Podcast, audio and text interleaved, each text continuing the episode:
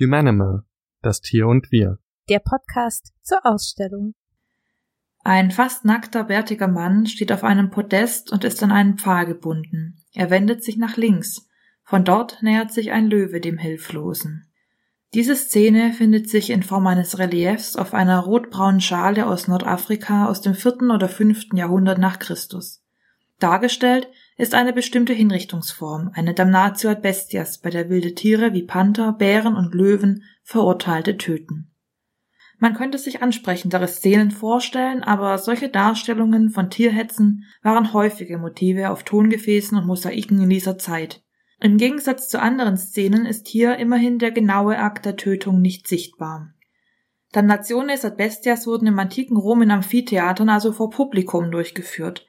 Zur Anwendung kamen sie bei schweren Vergehen wie Brandstiftung, Tempelschändung, Hochverrat und Kriegsverbrechen und brachten einen grausamen, ehrlosen Tod. Durch die Rezeption des römischen Rechts in Deutschland ist sie auch in deutschen Rechtstexten zu finden, wurde allerdings nicht in die deutsche Rechtspraxis übernommen.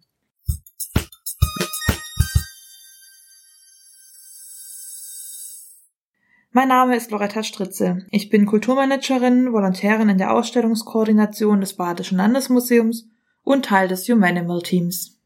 Das beschriebene Objekt aus der Ausstellung Humanimal, das Tier und wir, war Ausgangspunkt für meine Recherchen zu Tieren in der Rechtsgeschichte.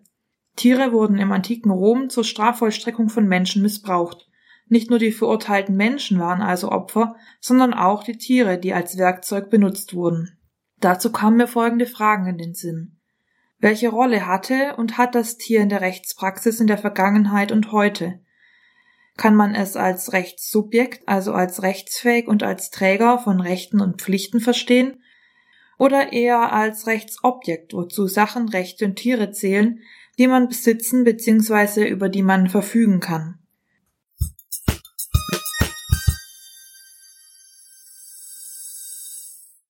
Wir haben gerade von der Damnatio ad bestias gehört und schauen uns erstmal noch weitere Strafvollstreckungsmethoden an Menschen an, bei denen Tiere eine Rolle spielen. Und davon gibt es so einige. Aber warum wurden Tiere so häufig bei den verschiedensten Strafen für Menschen eingesetzt? Bei der Damnatio ad bestias wird die Rohheit von Raubtieren ausgenutzt. Bei anderen ist die Stärke ausschlaggebend für den Einsatz. Zum Teil wird auch die Verzweiflung von Tieren im eigenen Todeskampf zur Verschlimmerung der Strafe von Menschen bewusst genutzt. Oder die Auffassung, der Umgang mit bestimmten Tieren sei ehrlos oder unwürdig, spielt eine tragende Rolle. Diese Strafen werden auch Schand- oder Ehrenstrafen genannt. Zu letzterer Kategorie gehört unter anderem der sogenannte Eselsritt. Der umgekehrte Ritt auf einem Vierbeiner, neben Eseln wurde auch auf Schweinen und Kühen geritten, galt als anstößig, weil die Reitenden eben den Hintern des Tiers anschauen mussten.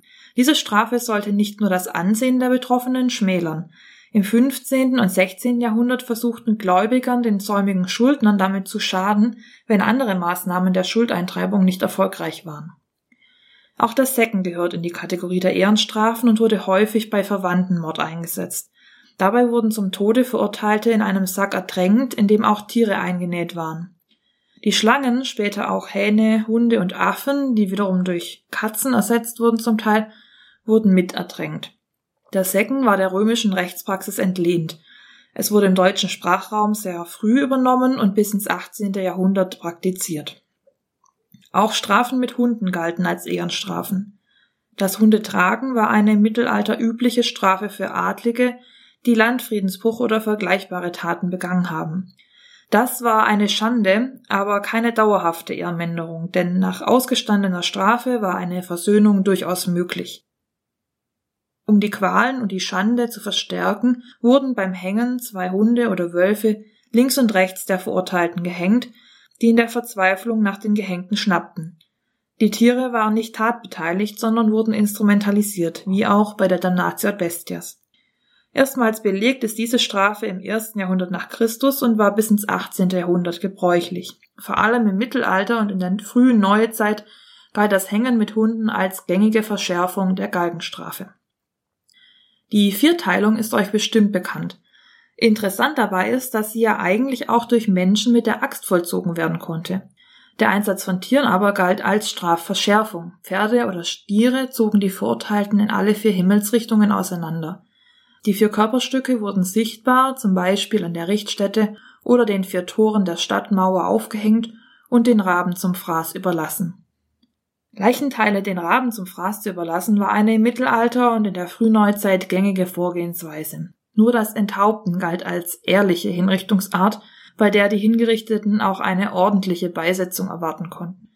Andere wurden bestenfalls in der Nähe der Richtstätte verscharrt oder eben zur weiteren Entehrung und Abschreckung Tieren zum Fraß vorgeworfen. All diese Beispiele zeigen Tiere als Objekte, die benutzt wurden, um die Bestrafung von Menschen durchzuführen oder zu verschlimmern.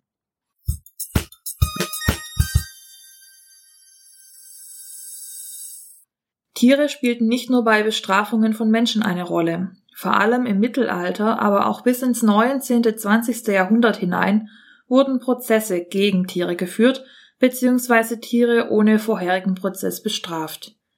Ihnen wurde die Fähigkeit zugeschrieben, selbst für ihr Handeln einstehen und Pflichten haben zu können. Sie wurden also als schuldfähige Subjekte verstanden. Man kann hier in vier Kategorien unterscheiden.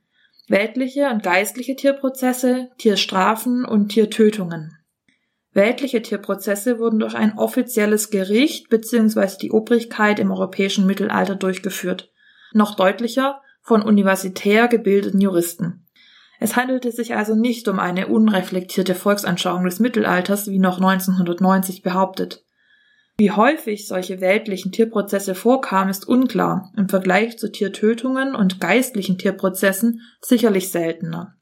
Spannend ist aber, dass die wesentlichen Elemente von Gerichtsverfahren gegen Menschen, also eine förmliche Anklage, Zeugenbefragungen, Verhandlung, Urteilsspruch und Strafvollzug durch die Exekutive, übernommen wurden. Diese Analogie sollte auch sehr deutlich werden. So wurden bei der Exekution gelegentlich auch Tiere in menschliche Kleidung gesteckt. Geistliche Tierprozesse sind ab dem 14. Jahrhundert bis zur Aufklärung, also so bis in die zweite Hälfte des 18. Jahrhunderts belegt. Diese Prozesse wurden gegen Schädlingskollektive wie Nager, Insekten und Blutegel geführt und von der kompletten katholischen Hierarchie getragen. Anfragen gingen zum Teil bis zum Papst, der Anstoß kam aber in der Regel von den Geschädigten, die sich zunächst an den örtlichen Priester wandten. Was waren die Maßnahmen oder Konsequenzen, die aus einem solchen Prozess resultierten? Zum Beispiel wurden Mäusen oder anderen Nagern alternative Grundstücke angeboten, auf denen sie sich ausleben konnten, oder aber sie wurden aus der katholischen Kirche exkommuniziert. Oder noch schlimmer, Exorzismen und Verfluchungsformeln trafen sie. Kommen wir aber zur entscheidenden Frage. Warum machte man sowas? Wir befinden uns in einer Zeit, in der es keine Insektizide gab und Schädlinge große Schäden anrichteten, viele Menschen in den Hunger treiben konnten. In großer Anzahl lösten sie auch apokalyptische Ängste aus. Schauen wir uns noch zwei konkrete Beispiele an.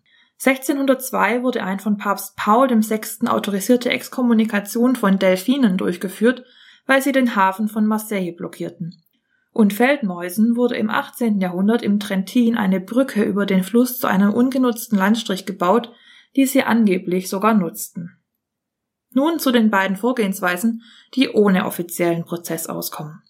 Tierstrafen, vor allem gegen Nutz- und Haustiere, waren durch die Obrigkeit verhängte Todesstrafen, die meist nach dem Vergehen eines Tiers verhängt wurden und nicht nur der präventiven Beseitigung dienten. Auch hier herrschte eine große Ähnlichkeit mit den Strafen gegen Menschen. So wurden vorzugsweise Praktiken wie Erhängen am Galgen oder Köpfen vollzogen. Diese Tierstrafen sind ab der zweiten Hälfte des 13. Jahrhunderts belegt. Noch Anfang des 20. Jahrhunderts hörte man von Sensationsnachrichten wie zum Beispiel der Erhängung der Elefantendame Mighty Mary in Tennessee, nachdem sie ihrem Pfleger auf den Kopf getreten ist.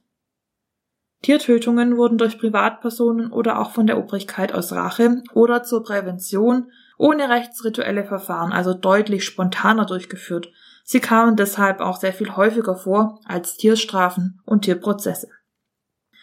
Vielleicht fragt ihr euch jetzt, woher wir davon eigentlich wissen.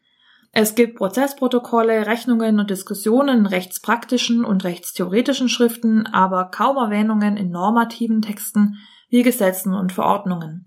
Auffallend ist, dass die Prozesse nicht in zeitgenössischen Texten des Mittelalters und der Frühneuzeit, nicht in schöner Literatur und Satire und auch nicht in Miniaturen und Abbildungen zu finden sind, in denen eigentlich alle möglichen Szenen des Rechtslebens und Strafmethoden thematisiert wurden. Es gibt schon Darstellungen, das sind aber dann Fantasieentwürfe aus dem 19. und 20. Jahrhundert. Daneben bleiben noch weitere Fragen offen. Warum wurden Tiere in bestimmten Situationen als schuldfähig begriffen, obwohl sie diese Schuldfähigkeit im Alltagsleben und in verschiedenen Rechtstraditionen nie hatten? Und warum wurde bei Prozessen angenommen, dass die Tiere die Anklage und Verhandlung, wohlgemerkt in Latein, verstanden, obwohl sie normalerweise als stumme Kreaturen galten? Dazu finden sich keine Antworten in den Prozessquellen, reflektiert wurde darüber erst später. Wer mehr über die Diskussion dieser beiden Fragen erfahren will, sollte den Aufsatz Tierprozesse und Strafen von Peter Dinselbacher in das Tier in der Rechtsgeschichte lesen. Die Literaturangabe findet ihr in den Infos zum Podcast.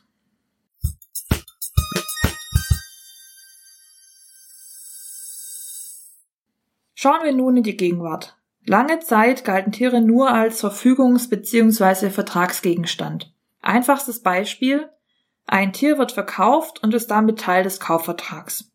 Heute betrachtet man Tiere allerdings auch als besonders verletzlich und schutzbedürftig. Rechte werden in diesem Zusammenhang vorrangig als Schutz von Interessen und Bedürfnissen verstanden. Rechte sind aber gleichzeitig immer auch Instrumente zum Schutz des freien Willens. Letzteres scheint für Tiere nicht passend, weil sie nicht selbst Rechte einfordern können. Wie es trotzdem sein kann, dass Schweine klagen, das erfahrt ihr gleich. Um noch einmal auf die Schutzbedürftigkeit von Tieren zurückzukommen. Tierschutz bedeutet eigentlich in erster Linie, was Menschen mit Tieren machen. Seit 2002 ist der Tierschutz im Grundgesetz verankert, in Artikel 20a als Ergänzung zum Umweltschutz. Da heißt es, dass niemand einem Tier ohne vernünftigen Grund Schmerzen, Leiden oder Schäden zufügen darf. Allerdings gibt es große Defizite in der Rechtsdurchsetzung. Und wir sind immer noch bei dem, was Menschen mit Tieren machen, also bei Tieren als Objekten.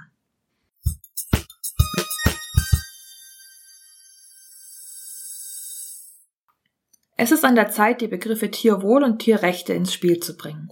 Unter Tierwohl versteht man, was Tiere brauchen. Aber wie wird Tierwohl rechtlich umgesetzt? Gibt es Tierrechte, das heißt, können Tiere Rechte haben? Die sogenannten Tierrechtswissenschaften oder Legal Animal Studies sehen Tiere als Träger von Bedürfnissen und potenzielle Rechtssubjekte und nicht primär als Schutzobjekte. Im Rechtsstatus von Tieren gibt es allerdings eine große Widersprüchlichkeit. Tiere befinden sich zwischen Personen, also Rechtssubjekten, die Rechte und Pflichten haben können, und Sachen, Rechtsobjekten. Früher galten Tiere eindeutig als Sachen. Seit 1990 ist im bürgerlichen Gesetzbuch allerdings eine negative Feststellung verankert, dass Tiere keine Sachen sind. Was stattdessen wird nicht genauer definiert. Im Vergleich dazu wurden Tiere positiv als fühlende Wesen durch die EU beschrieben. In den Gesetzen anderer Länder, wie zum Beispiel Neuseeland und Frankreich, Portugal und Kolumbien, finden sich später ähnliche Formulierungen. Aus all diesen Fassungen aber geht hervor, die Rechtsvorschriften des Sachenrechts können nur nachrangig angewendet werden. Vielleicht braucht es auch eine neue Kategorie, tierliche oder nichtmenschliche Personen. Zurück zur Ausgangsfrage, wie Tierwohl rechtlich umgesetzt wird. Derzeit gibt es große Defizite der Rechtsdurchsetzung im Tierschutzrecht. Das hat verschiedene Gründe. Organisatorisch herrscht Personalmangel in den Verwaltungsbehörden und Staatsanwaltschaften und ein großer Widerstand der Agrarlobby. Oft werden keine Strafen verhängt, stattdessen wird zur Unterlassung bestimmter Praktiken aufgefordert. Im Prozess selbst herrscht ein großes Ungleichgewicht zwischen Tieren und Tierhaltern. Tiere haben keine eigenen subjektiven Rechte, nur die Halter können gegen zu viel an Tierschutz klagen, gegen mangelnden Tierschutz nicht. Nicht zuletzt werden tierliche Interessen häufig zugunsten der Wirtschaftlichkeit der Tierhaltung zurückgestellt. Der wohl bekannteste Fall ist das Urteil des Oberverwaltungsgerichts Münster zum Kükenschreddern im Jahr 2002. Das Urteil sah kein explizites Verbot des Schredderns von männlichen Küken vor, zumal es ja nach Artikel 20a im Grundgesetz ein allgemeines Verbot gibt, Tiere ohne vernünftigen Grund zu töten. Die Gründe der Vernichtung männlicher Küken wurden aber als vernünftige eingestuft und gleichzeitig wurde argumentiert, dass zunächst praxistaugliche Alternativen verfügbar sein müssten.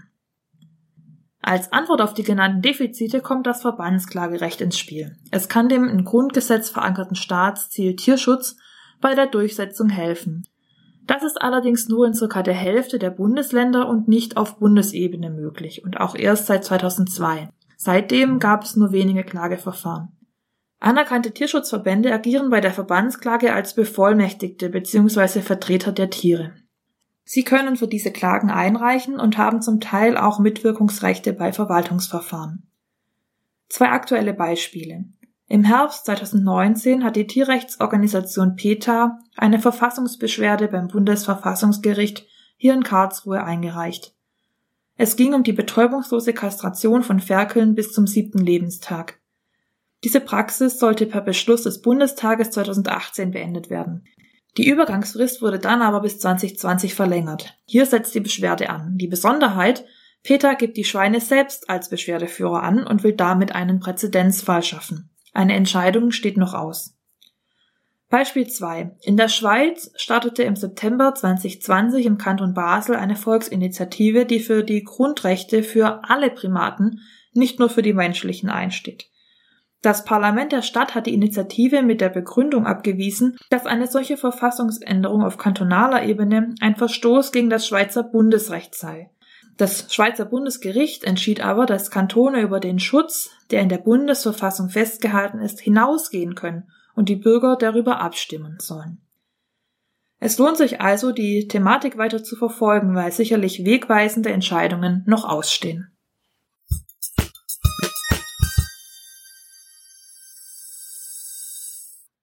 Und eine Frage bleibt noch offen. In allen genannten Beispielen überträgt der Mensch sein Gerechtigkeitsempfinden bzw. Konzept von Recht und Gerechtigkeit auf Tiere. Aber wie steht es eigentlich um den Sinn für Recht und Gerechtigkeit bei Tieren selbst? Die meisten der rund zwei Millionen Tierarten, die bisher wissenschaftlich beschrieben wurden, haben wohl eher keinen Gerechtigkeitssinn. Das gilt vor allem für die sogenannten niederen Tiere, also Insekten, Krebstiere und Weichtiere, aber auch für die meisten höheren Tiere, also Vögel und Säugetiere. Ein Gefühl für ungerechte Behandlung wurde durch Experimente zum Beispiel bei Wölfen und Hunden nachgewiesen. Bei Kapuzineraffen sind sich die Forschenden noch uneinig. Wie genau die Experimente durchgeführt wurden, könnt ihr unter den angegebenen Links nachlesen. Und falls euch noch Infos zum Hintergrund des Tierschutzes gefehlt haben, konsultiert unseren Ausstellungskatalog, denn da gibt es einen Übersichtsartikel über die Entwicklung des Tierschutzgedankens. Diese und weitere Literaturangaben findet ihr in den Infos zu dieser Folge. Was ihr aber in jedem Fall machen solltet, freut euch auf unsere nächste Podcast-Folge mit Stefanie, die über Tiere in der Literatur sprechen wird. Humanimal, das Tier und wir. Der Podcast zur Ausstellung.